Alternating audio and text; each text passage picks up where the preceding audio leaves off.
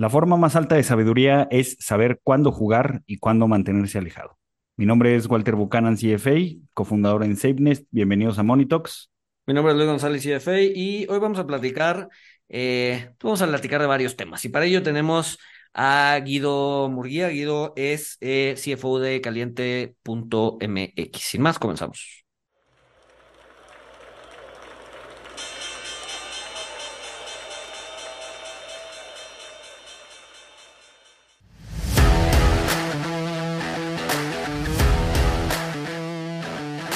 Monito, el otro lado de la moneda. Guido, mil, mil gracias por, por aceptar la invitación. Este, creo que tu modelo de negocio es bastante interesante y creo que podría, podría llamar la atención a, varios de nuestros escuchas. Entonces, pues mil, mil gracias por, por estar aquí para platicar con nosotros. Eh, con, con todo gusto, eh, yo feliz.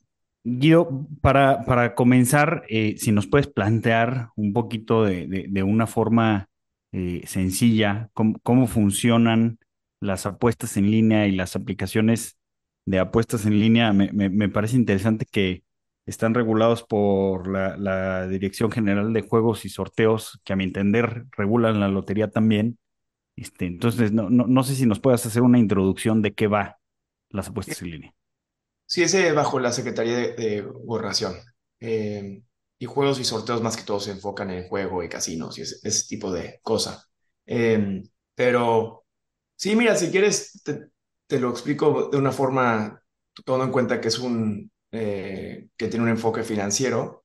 Realmente no somos tan diferentes a una aseguradora, ¿no? Que, que la aseguradora existe, tiene un margen matemático y existe para pagarte en caso de, en los casos extremos, ¿no? Si, si, tienes un problema de, liquidez, eh, cobran una comisión matemática, básicamente, y, eh, y si hay un, hay un problema de salud y no tienes el liquidez para eso, te, te pagan y por eso es un servicio, ¿no?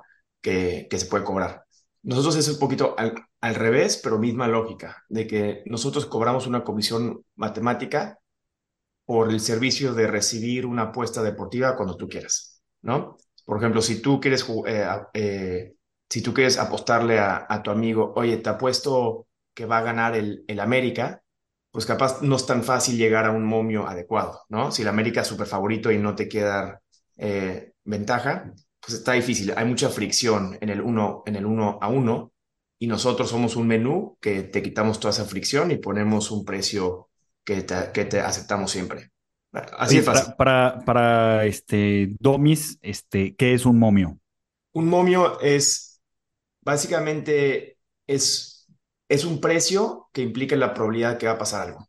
Por ejemplo, hay diferentes momios. De forma muy sencilla, si en una moneda que, que es mitad y mitad de probabilidad de que caiga de, de solo águila, entonces el momio estaría eh, uno a uno o en, momios americanos como es el formato más 100, ¿no?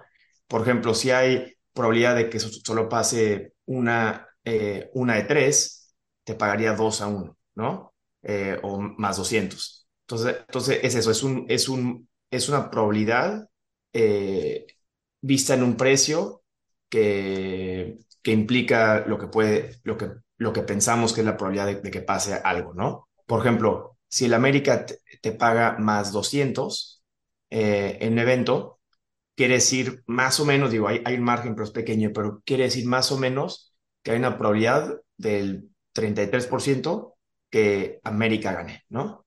Si, si te paga el América em, menos, por ejemplo, entonces es al revés. Si, si, te paga menos 200 es misma lógica, ¿no? Tipo el 67% de probabilidad.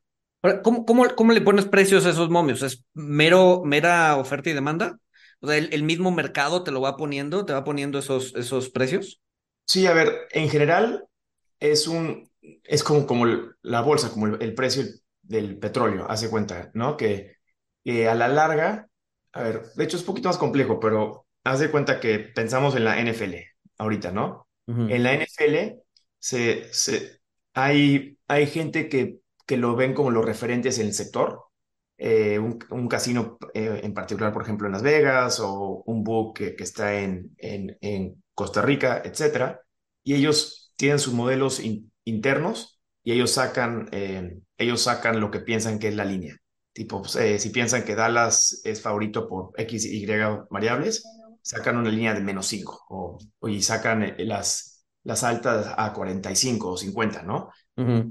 y, y de ahí son cautelosos todos los books con la línea inicial y se hace de facto un, un mercado global de, donde, se, donde se normaliza. Hay gente que va de un lado, hay gente del otro y, los books le hacen más, eh, más caso a, a, los apostadores habilidosos y luego ya se hace un mercado, se hace una línea. Pero en teoría hay muchos books que, que, que, mantienen sus líneas eh, eh, fijas, aunque, aunque aunque todo el mundo apueste de un lado, y hay books que siempre quieren balancear, ¿no? Es un guay intermedios, ¿no? Pero de forma muy sencilla, esa es la... Esa es la... pero al, final del, es que... digo, no, nada más, al final del día la línea la pone un modelo de una casa de apuestas. Y ya de ahí tienes dos opciones. A ver, lo que entendí fue eso.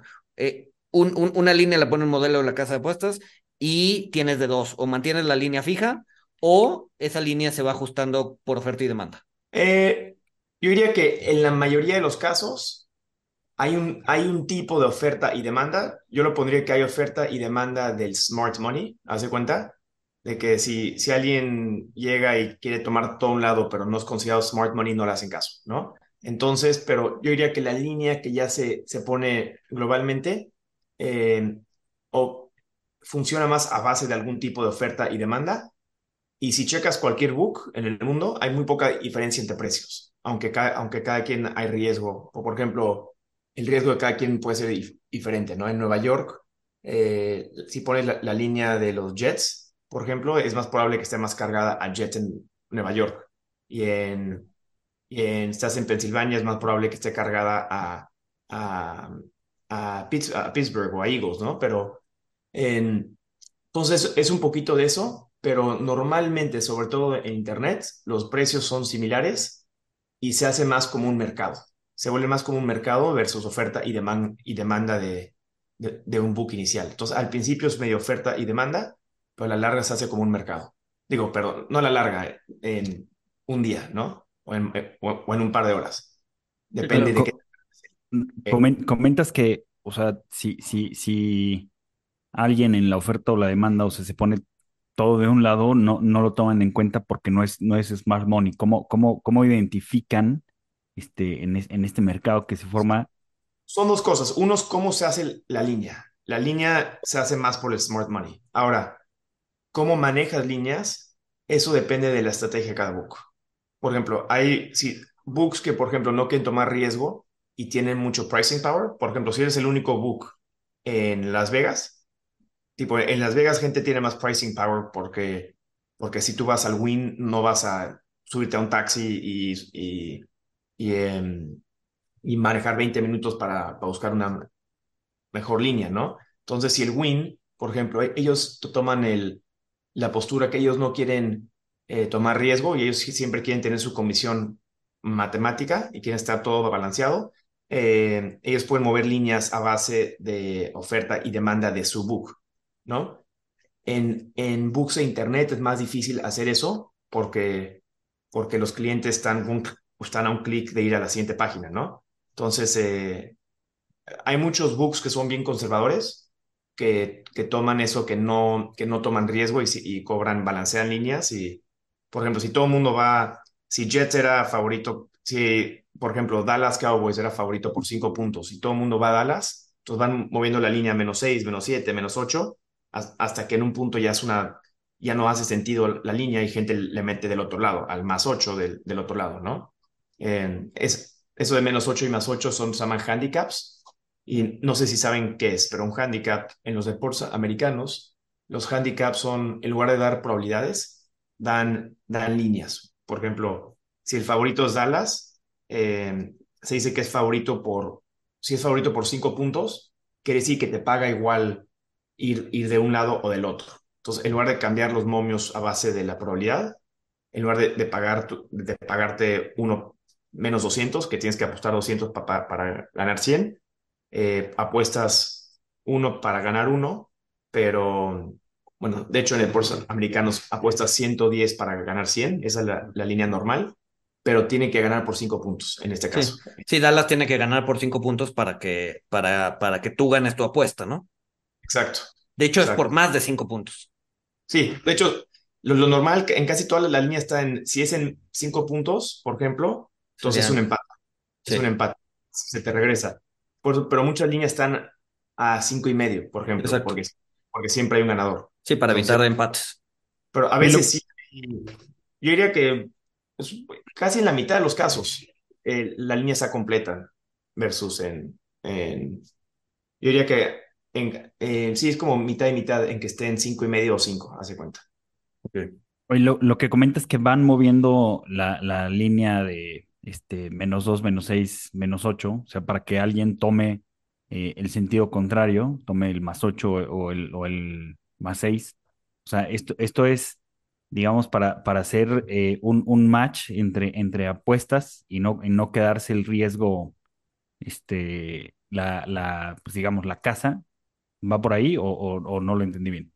Sí, lo que digo es que muchas casas que son conservadoras toman esa forma, ¿no? Que ellos tienen que, que balancear su book. Hay otras casas que prefieren irse, es decir, que toman posiciones, es decir, que ellos que, están tranquilos con el riesgo y, y toman la, la ventaja matemática, ¿no? Hay dos modelos, esos son los modelos y hay modelos intermedios, ¿no? Entonces, por ejemplo, si eres una, una casa bolsa, es como, como un, como un broker dealer que solo cobra bid ask versus ser un prop desk que, que si te venden, que si, si piensas que el petróleo va- vale 80 y te lo venden a 60, eh, lo compras a, a 60 y te lo quedas, ¿no? Eh, entonces, eh, ve lo que hay esos dos modelos. Uno toma más riesgo que el otro, eh, pero se acerca más a la matemática real versus el, el otro, eh, te alejas de la matemática real, pero, pero tienes tu comisión segura, ¿no?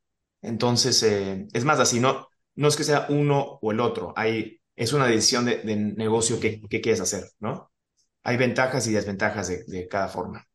Pero la, la mayoría de las plataformas en línea, en, en, en Internet, o sea, estarían funcionando más como, como un broker dealer, o sea, compras y vendes, pero también tienes inventario y posición.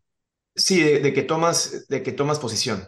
Eh, por ejemplo, yo diría que la mayoría de las páginas de Internet hoy en día eh, toman el modelo ese que si piensan que la línea correcta es menos 5, se quedan en menos 5. Pero todo el mundo tiene un límite a cuánto riesgo pueden tomar. Si de repente se cargó todo de ese lado porque todo el mundo es fan en tu mercado de eso y sabes que si llega a pasar esto, ya la pérdida es más de lo que yo puedo aguantar, entonces ahí empiezan a mover líneas. Entonces, pero ya se vuelve un tema de risk management, ¿no? Eh, Y, y, hay- me imagino que, o sea, a ver, eh, Caliente ve varios deportes, ¿no? Y hay, hay aplicaciones que todavía ven eh, más, que le apuestan al caballo y que le apuestan. O sea, hay, hay, hay, hay un manejo integral de riesgos de todos esos eh, deportes. O sea, al final del día, sabes en dónde estás descubierto y sabes dónde no.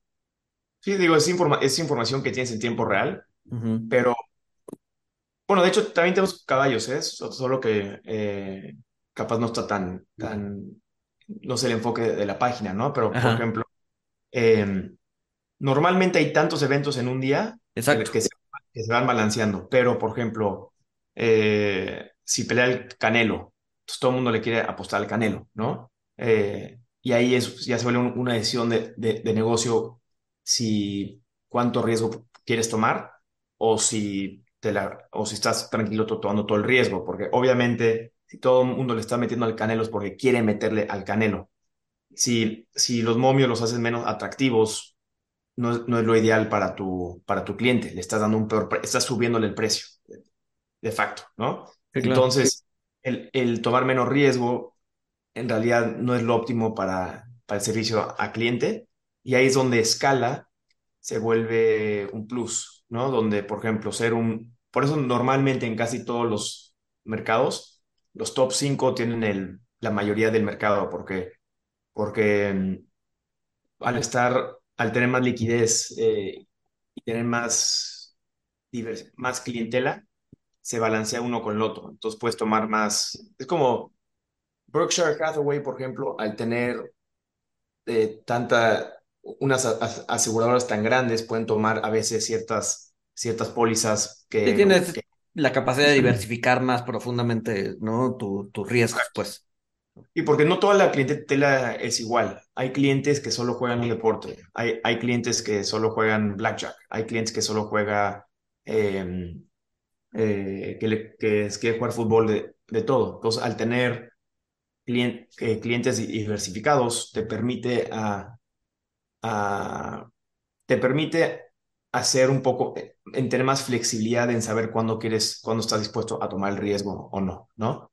Claro. Nosotros siempre, como, como approach, siempre tratamos de ser los más competitivos, ¿no? Y, y no, y no nos gusta que, que no darles la mejor oferta al, al cliente, pero en teoría, por ejemplo, e- eso pasaba mucho en Inglaterra, eh, eh, que, que había un jeque de- viviendo en, en- en Londres y que tomaba y que, que metía apuestas de millones y millones y millones a tal nivel donde el BU capaz podría no pagar. Entonces ahí empezaba a, a limitar, ¿no? Entonces eh, es es un caso muy extremo, digo, no hay, no hay muchos eh, jeques árabes en el mundo, pero, pero es, es, es un ejemplo donde a veces, aunque, aunque quisieras, no, no puedes, ¿no?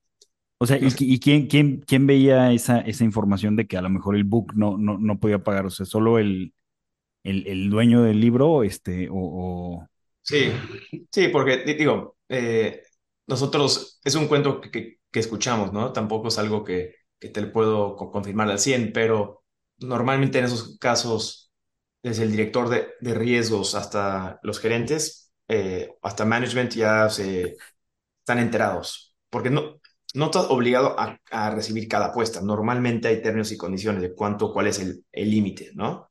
Normalmente hay, hay límites de, de cuánto puede captar y cada cada plataforma es diferente y cada empresa es diferente. Entonces, si alguien quiere ir arriba de esos límites, son, eh, eh, es, es cosa que, que, que se tienen, hay protocolos, ¿no? Que, que se checan. Eh, Es como si, me imagino que en un banco al, al dar un crédito de un millón de, de, de pesos, es otro comité versus un crédito de 100 millones, ¿no? O, o de mil Sí, millones. claro. Entonces, Sí, es- claro. no, no es tan diferente. Hay protocolos más automatizados para créditos pe- eh, pequeños, capaz un poquito más chequeo para créditos medios y, y para casos muy, muy extremos eh, eh, eh, hay más gente enterada, ¿no? Eh, Claro. entonces, digo, en, en, mu- en mucha forma el, el sector financiero no es tan diferente al nuestro en esa forma, ¿no? Sí, al final del día, al final del día es, como tú decías, es una aseguradora, ¿no? Eh, eh, y con pagos contingentes, que tiene que ver con, con riesgos, con probabilidades, y pues todo, todo al final del día es, es, es un mero manejo de riesgos y, y de cuáles son los riesgos a los que te quieres exponer y cuáles son los riesgos que quieres cubrir, ¿no? Exacto. Entonces, de hecho, hay un libro muy bueno, eh, creo que era, se llama The Ascent of Money, eh, de Mm, Neil Ferguson, Sí. que hay como que, y ahí había anécdotas que, que de las primeras financieras eran, creo que era esa, no me acuerdo, ahorita checo bien, eh, eh, pero realmente el sector de, de juego fue inventado como aseguradora, el mundo de, los seguros. Antes eso era considerado, considerado apuesta. Eh, sí, estoy casi seguro que es de ese libro. Eh, entonces, en Inglaterra, donde fue inventado o bien hecho, eh, lo, lo categorizaban, categorizaban igual que, que ser un, un bookmaker, ¿no? Entonces, curiosamente, eh, llevaba, el, el modelo es muy parecido, tipo, gente usa aseguradoras por, eh, por la aversión al riesgo. En, en microeconomía, ¿te acuerdas de las cu- curvas de utilidad? Donde Ajá. gente, donde gente, tú puedes cobrar como aseguradora porque gente tiene aversión eh, al, o no le gusta el riesgo, entonces está dispuesto a pagar algo para minimizar, minimizar ese riesgo. Nosotros podemos cobrar matemáticamente porque gente quiere, quiere meter algo ahorita, es decir, es un servicio que le puedes dar al, al instante, entonces como el acceso a la liquidez es por lo que cobramos, por ejemplo. Eh, entonces, ahí es donde es misma lógica, ¿no? Porque en teoría, si, si le quieres meter a, a la América, eh, puedes meterle con quien quieras, pero encontrar a, un, a una contraparte puede tardar eh, horas, días, o capaz nadie, ¿no? Pero nosotros ahí estamos siempre para recibir al, al instante, ¿no? Entonces, el, el acceso a poder ejecutar de forma inmediata es lo que nos permite cobrar eso, que es de facto una comisión, pero a base de, de la matemática, ¿no? Sí, claro. Claro. Además, además de, de estas ganancias por, por estas comisiones en base a la matemática, eh, o sea, me imagino también ganan, digo, que también toman el riesgo eh, como contraparte de, de algunas apuestas. A ver, perdón, ¿pu- ¿puedes eh, repetir esa otra vez? Sí, o sea, ade- además de estas comisiones que nos dicen que ganan eh, por, por modelos matemáticos y por darles la, pues sí, la posibilidad de hacerlo al instante, de ser la contraparte al instante, eh, pues también ganan al ser la contraparte de las apuestas cuando la apuesta sale en su favor. Sí, pero también perdemos cuando sale en contra. Yo diría que si ves a un jugador de, que apuesta, velo más como no un evento, velo como 100 eventos, ¿no? Entonces, a veces, a veces gana, a veces pierde, a veces gana, a veces pierde, a veces gana, a veces pierde. Eh, y al final del día, a la larga, te va a quedar un poquito, un margen pequeño al final del día. Eh, te digo, es como la- en la póliza de las as- as- aseguradoras, ¿no? El que, el que, el, el que le acabó pagando, el que tuvo un, evento eh, favorable, bueno, no favorable en ese caso, pero un, evento que califica, ese jugador recibió más de lo que, de lo que pagó, pero si sumas todo- todos los eventos, al final del día que queda un poco, ¿no? Queda, queda unos centavitos. Entonces, ese es el, el modelo. Mm, Ok, entonces esta, o sea, estas pérdidas y ganancias por ser contraparte, digamos que se cancelan y básicamente queda eh, el, el residual, que son las comisiones, este, que nos dicen que es por, por modelo matemático. Exacto. Este, Eh, así, así la, la forma más sencilla de, de- de verlo, ¿no? Y en, en vida real, así es como es, de que, de que un, un cliente no juega una vez, juega 10 veces y al final del día, y, capaz de ese día te acabó ganando, pero el otro cliente eh, jugó en otras cosas y al final del día queda, se dice un margen, queda un margen eh, al final del día, ¿no? Ahora, hablando, hablando más del modelo de operación, bueno, no, ya no tanto el modelo de operación, sino del modelo de, eh, de, de, de- pa- como para levantar capital, ¿no? Este, eh, platicando contigo fuera, fuera del aire, nos comentabas que, que, que luego es, o sea, se ha ido cambiando esta perspectiva de, de, o sea, o sea, a ver, venimos, venimos de un periodo como de, de, eh, que las apuestas como que lo ponían en el mismo, en el mismo rubro de otras actividades que no necesariamente eran bien vistas, ¿no? Y ahorita nos comentabas pues que en realidad es una, una especie de aseguradora, eso es, es, es, es, es, pues es, eh, un modelo muy similar a, lo, la, a la de una aseguradora, ¿no? Entonces, que, que, o sea, que la mentalidad del inversionista para invertir en este tipo de empresas ha ido cambiando a lo largo de, de, los últimos años, ¿cierto? Y es algo curioso porque es muy país por país. Por ejemplo, en Inglaterra, donde desde las aseguradoras hasta los caballos y todo, eh, ahí nunca ha sido un, sector tan mal visto. Es decir, es como, es como un, como lo, lo ven más como la, lo- la lotería, haz de cuenta, de las marcas más famosas, eh, un William Hill, eh, Ladbrokes, et- etcétera, son marcas muy conocidas. eh, El, y es como en Las Vegas ir a ver Wynn o MGM, ¿no? O Mm. sí, eh, gente lo- no, no- no lo ve de forma negativa, ¿no? Eh, entonces depende mucho país por país y en muchos países donde no fue regulado o donde no era legal, ahí es donde, como en Estados Unidos, es el, el mejor ejemplo. Fuera de, de- de- Las Vegas, Ujú. eh, no era legal en casi ni un lado por X razones, ¿no? Las ligas de- deportivas están en contra, capaz un tema de, religión, etcétera.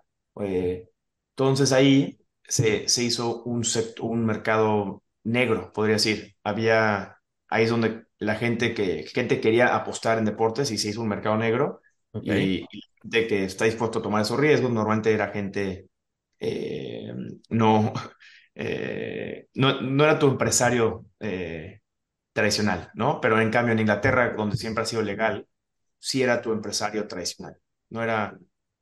Entonces, en Estados Unidos, fuera de los casinos en Las Vegas, siempre tuvo un estigma porque lo veían ligado con, con lo ilegal, ¿no?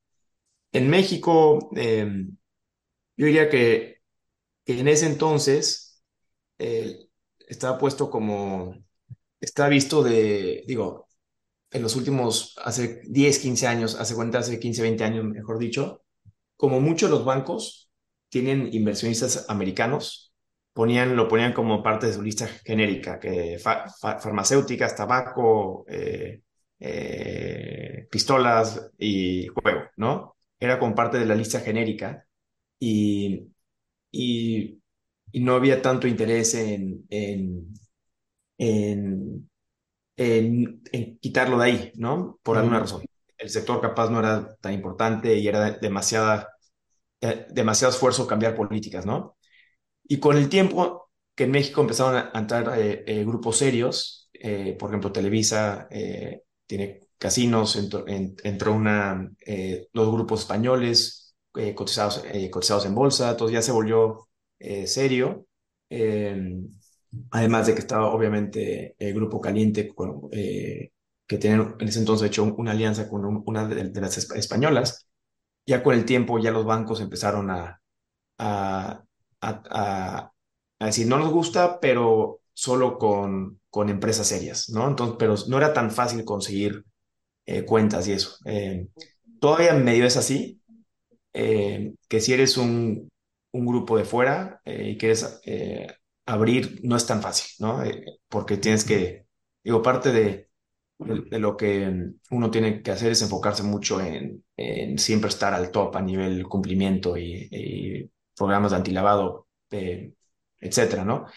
Y al nivel inversionista, entonces, es el, la perspectiva del mundo financiero en sí, ¿no? Ahora, los inversionistas que estaban basados en Nueva York, hace cuenta, ellos veían juego como algo que lo percibían como algo que no era legal, ¿no? Okay. Entonces, no les gustaba ni, ni, ni entenderlo, ¿no? Pero en cambio, los financieros en Londres lo veían como una gran oportunidad en otros mercados. Entonces, había, había una perspectiva muy diferente.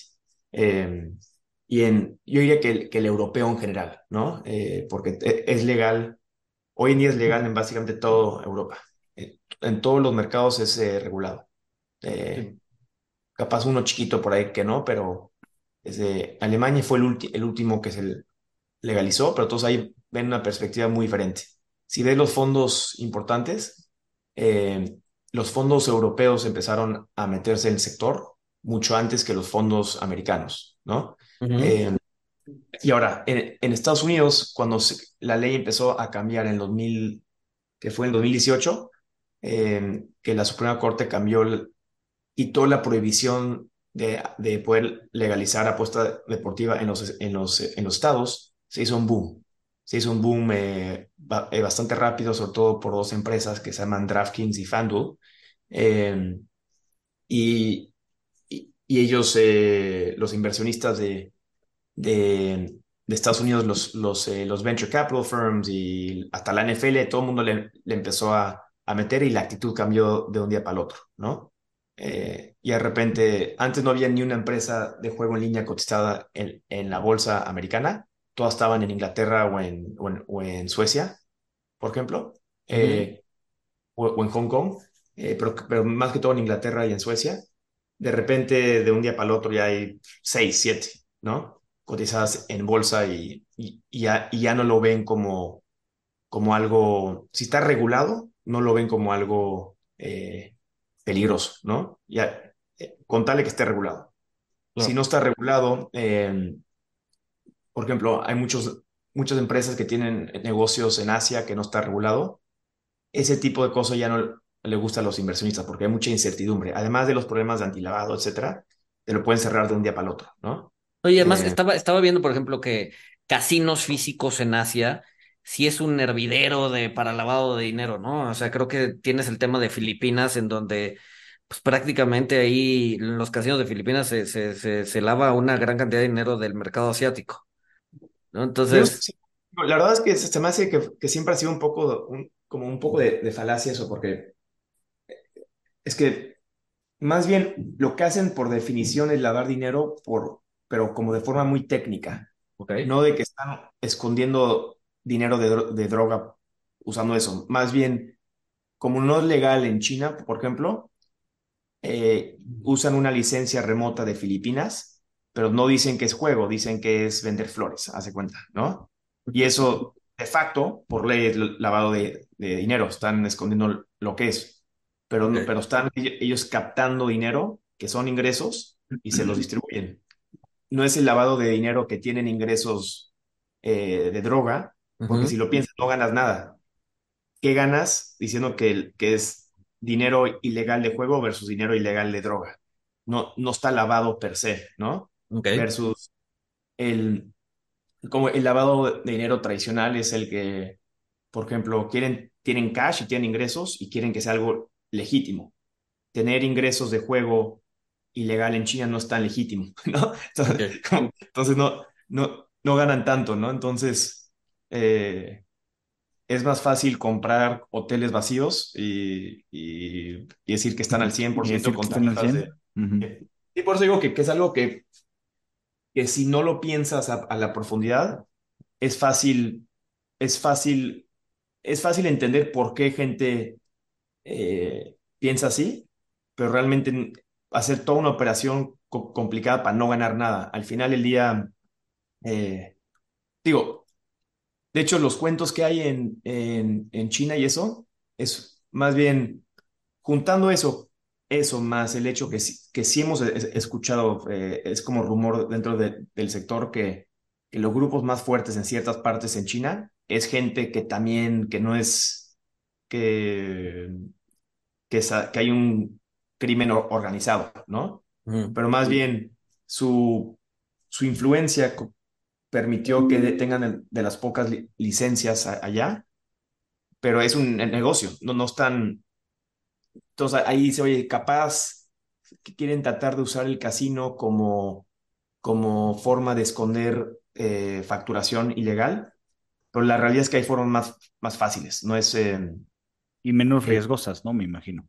Sí, si, si yo fuera a lavar dinero, tipo, si, si yo soy un, eh, un, un, un delincuente que tengo cash que no es de forma legal, meterte a un sector regulado por, com- como sector de, eh, como de, visto como un sector de alto riesgo, es una, es media tontería, ¿no? Sí, No claro. te, Si no te tienes, tienes, te están vigilando por todos lados, ¿no?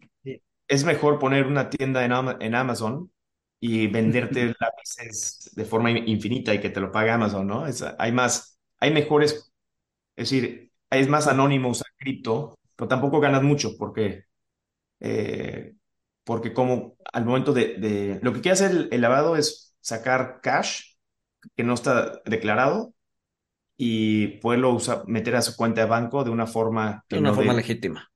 sí. Y, Sí. Y no es tan fácil hacerlo con, usando un sector regulado. Y si no está regulado, pues no te, no te Entonces, soluciona. menos, menos dolores de cabeza. Sí, Oye, sí, hay, hay formas más efectivas de hacerlo. Entonces, pero es más divertido pensar que es un, que es un buen vehículo para eso, ¿no?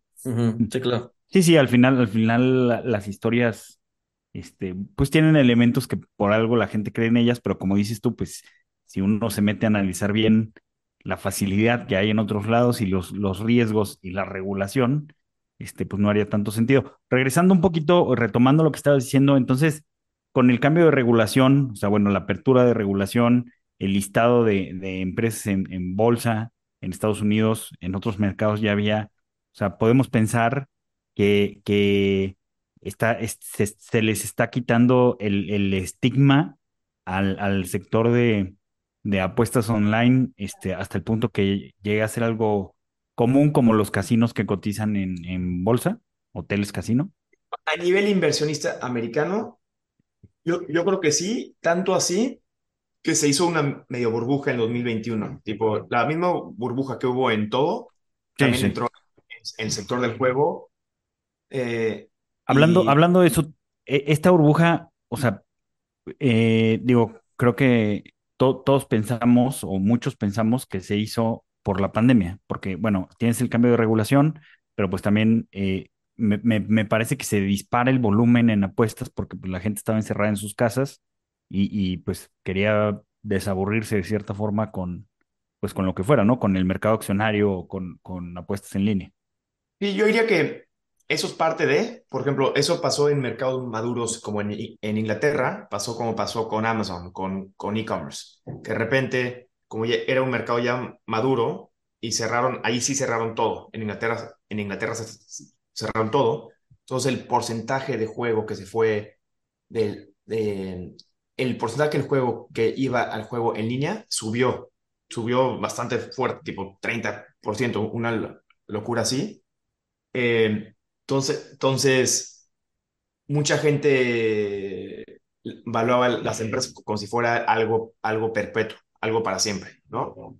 En cambio, en mercados no maduros, en mercados nuevos, aceleró la curva que, a donde iba a madurar, ¿no? Entonces, en los mercados más jóvenes, como fue en Estados Unidos, la pandemia sí, sí, aceleró.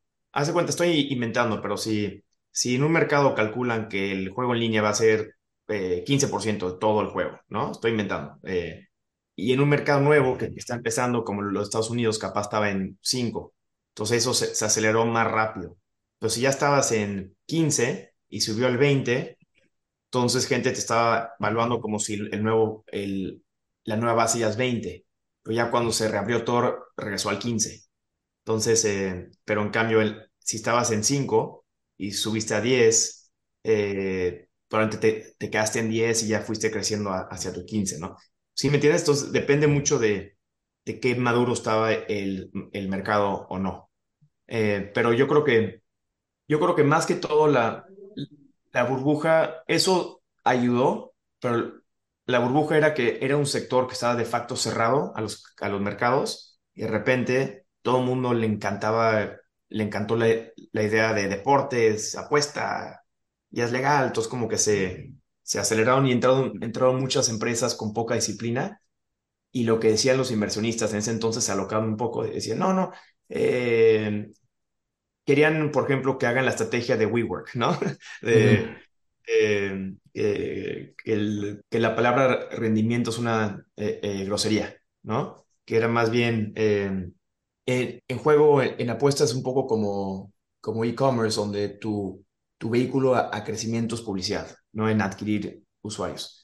Entonces, eh, lo que dijeron los inversionistas del conventional wisdom era, oye, eh, toma market share, market share, market share y no importa que no sea rentable, lo solucionamos después. Tomaron la postura también de que había tomado Uber y, y, y Lyft y todo eso, ¿no?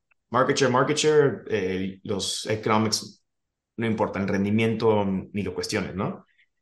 Entonces, em- muchas empresas levantaron capital, ya varias de esas ya están eh, y empezaron a gastar a, lo tonto y se metieron en contratos que, que no hacían sentido y, ya poco, poco, poquito las que sobrevivieron tuvieron que, que reportar muy fuerte y digo, se consolidaron, se, ya son empresas importantes, pero todos lo- los demás ya se fueron uno por uno cayéndose, ¿no? Entonces, se, se vivió un poco lo mismo que se vio en otros sectores, ¿no? De gente que tomó dine- dinero externo de, de, de venture capital, ¿no? Que, que era crecer, crecer, crecer, pero sin disciplina, ¿no?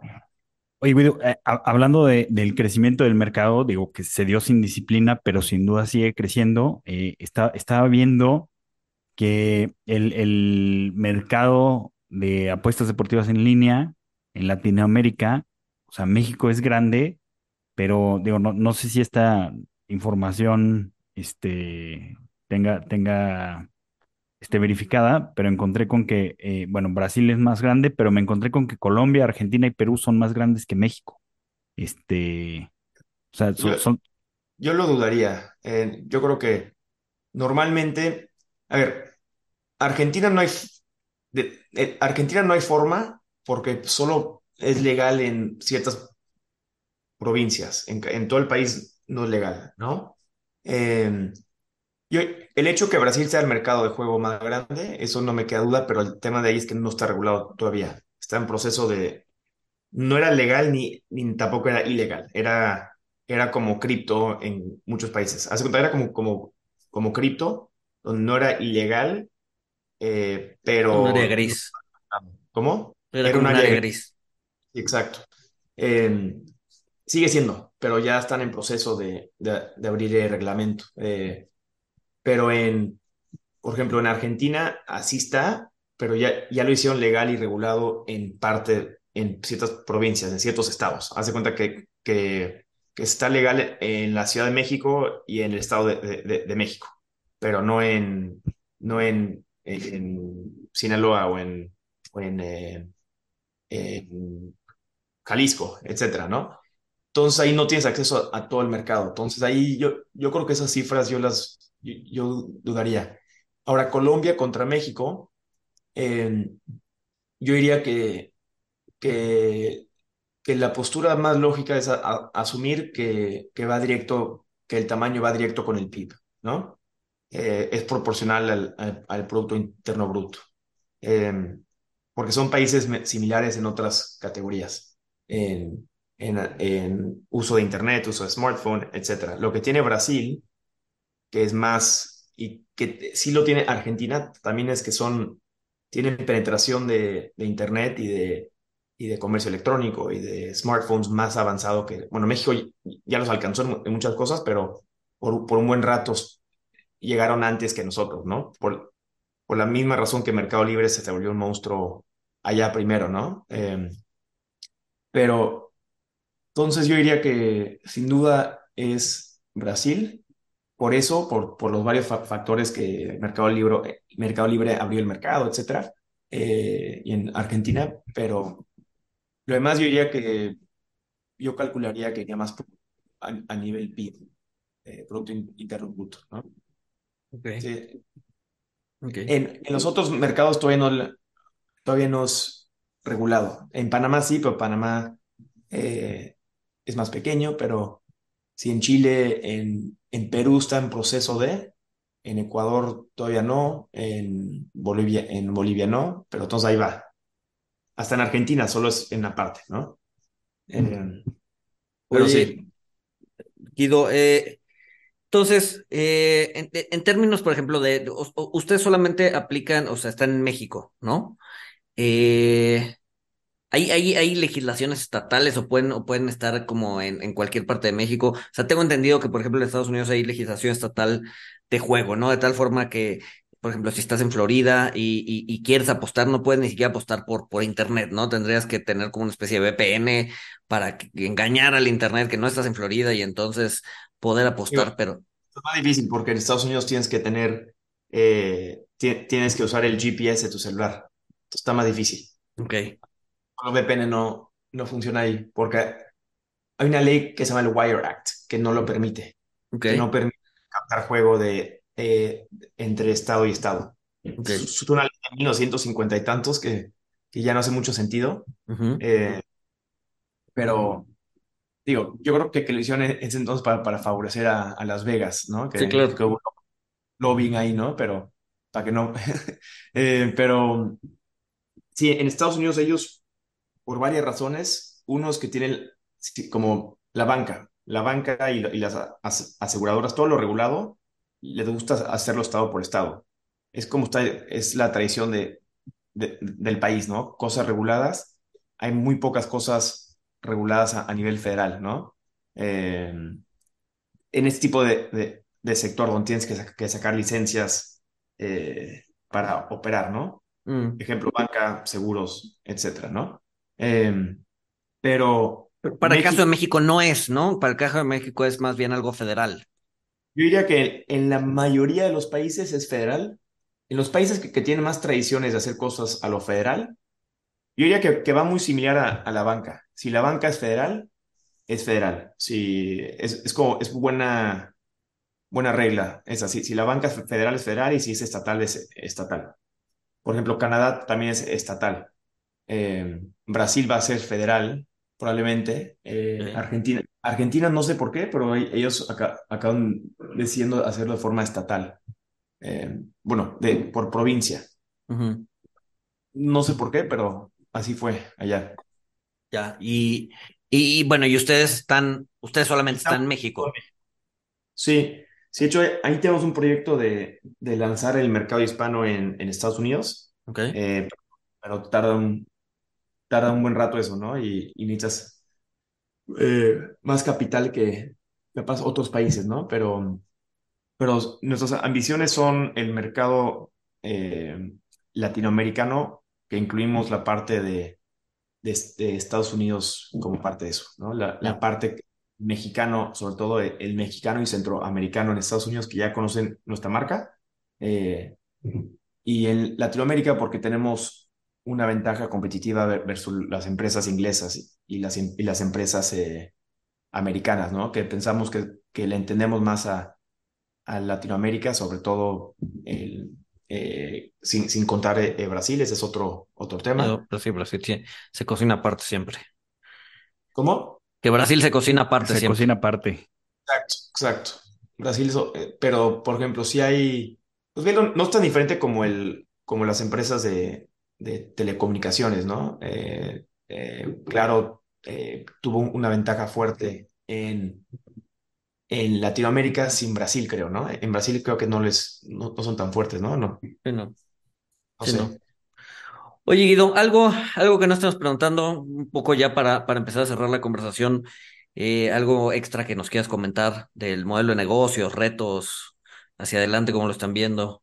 Eh, pues digo, como retos, eh, digo, siempre es de Lo que nosotros tratamos de hacer es crear una marca que el consumidor vea como una marca de calidad, de seguridad, eh, de, sobre todo que en, en- en nuestro sector es un poquito como un híbrido, como un híbrido entre banca y cerveza, hace cuenta, ¿no? Ok. Que como banca que la seguridad es importante, si, si alguien gana, quiere saber que le pagues. Entonces, eh, históricamente gente sí la piensa bastante para ir a un banco nuevo, pues ya que estás, casi siempre son eh, eh, recurrentes, ¿no? Pero si el servicio, si de repente, eh, no sé, eh, Banamex, si, si, si hace las cosas bien, no te vas a ir a BBVA. Pero si ya empiezas a hacer las cosas muy mal y tu, tu tarjeta de crédito no pasa en comercio electrónico, ya te, y te cansas de- del banco y ya te cambias, ¿no? Aunque cam- cambiar tu hipoteca, tu, todo es un dolor de, de, de cabeza, pero sí lo haces, ¿no? Entonces es un poquito así, pero también es un poquito como cerveza donde al final del día no hay tanta, tanta, tanta, tanta diferencia entre, entre dos x y Corona. Entonces, pero hay gente, o como entre Coca-Cola y entre Pepsi, pero hay gente que se identifica como gente que toma Coca o gente que toma Pepsi, o gente que toma Corona o, o Modelo o, o gente que toma 2X, ¿no? Pero no es un, al final del día es, un, es, es una cerveza, ¿no? Eh, hay mil cosas que como Book siempre quieres hacer mejor y es fundamental el, el producto, pero al final de- del día no es tan, tan, tan, tan, tan diferente como en cambio Netflix, que o si hay una película ahí, solo está ahí, ¿no? O sea, Eh, diferenciarte es más complicado, ¿no? O sea, buscas Entonces- diferenciarte, pero no es. Sí, pero, exacto, pero eh, siempre buscas di- diferenciarte y hay mil formas de hacerlo, pero la forma más importante es tu marca y, y la marca es lo más importante, pero como ya viste con Bud Light, ¿no? El- un cambio y gente se les fue, ¿no? Sí, claro. Eh, algo que nunca se imaginaron. Entonces siempre es se- eh, tratar de, de estar alineados y gente, que gente nos vea como como una marca segura, pero también que somos la marca que estamos eh, fomentando el, el deporte, ¿no? Por eso para nosotros es importante eh, ser buenos patrocinadores de la liga local y de la selección y eso para que gente nos vea que como, como una influencia positiva al deporte y, y ese tipo de cosas, ¿no? Entonces, eh, siempre estar, tratar de, de- de estar al 100 y, y, y no ser algo eh, que te afecta ahí, ¿no? Y, y obviamente siempre estar alineados que siempre va a haber gente que, que va a querer entrar a- al mercado y, y tienes que que asegurar que tu servicio al cliente y, y, el, y, y, la imagen de tu marca siempre sea la más positiva, ¿no? Entonces es un trabajo constante, ¿no? Ah. Eh, al final del día todo, todos los clientes están a un clic, ¿no? Sí, claro, sí, claro. Sí. Pues muy, muy interesante, eh, Guido, haber hablado de, de, esta industria que creo que eh, pues cada vez está perdiendo men, más el estigma, está quitándose el estigma y pues trae crecimientos interesantes. Digo, a pesar de lo que comentamos que pues ahí hubo una burbuja, parece que eh, pues todavía falta, falta crecimiento eh, y pues ver cosas interesantes, este, bastante, bastante interesante, sobre todo para personas como yo que no, no, no estamos tan, tan relacionados. No sé si quieres agregar algo, Luis. Pues no, nada, Guido, mil, mil gracias por, por, por regalarnos un, un ratito de tu tiempo. Este, y pues sin más, nos escuchamos el siguiente miércoles. Saludos.